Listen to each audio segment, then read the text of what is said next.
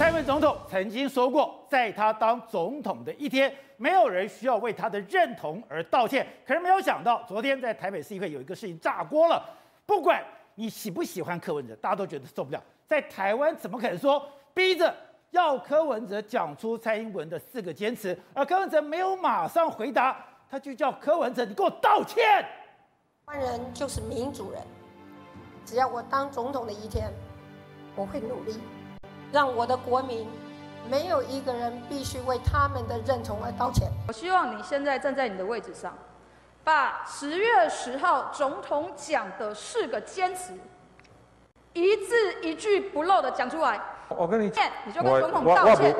董事长，我听着简舒培这样讲，我都会怕。哎，他怎么那么凶，跟泼妇骂街一样？让我想到什么？我小时候肯定看过文化大革命的时候，那个红卫兵道歉，你给我道歉，不是一个一个字给我念出来。哎呦我靠！我从小长得大，长那么大，没有一个人敢用这种口气跟我讲话。那你要把这个好事情宣传开，你用这种方式的话，适得其反嘛。因为柯文哲他也是一个重要的市长，对，你要把他搞得不是小学生呢，像一个犯罪的罪人一样的。刚才你嘴该你才我刚刚坐监了。可是我觉得。他这是莫名其妙。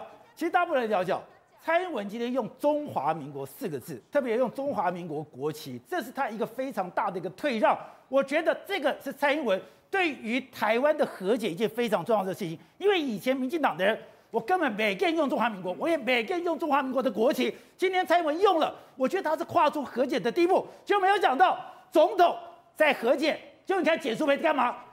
简淑梅在修台了，不是修台了，他在这边，他他在这边用羞辱一个台北市的市长，用羞辱一个台大医院、台大的台大医学院的教授，台大教授，因为他讲了嘛，他说我是台大教授嘛，你不可以叫我做这种事情嘛。他说：“他说台大教授有什么了不起？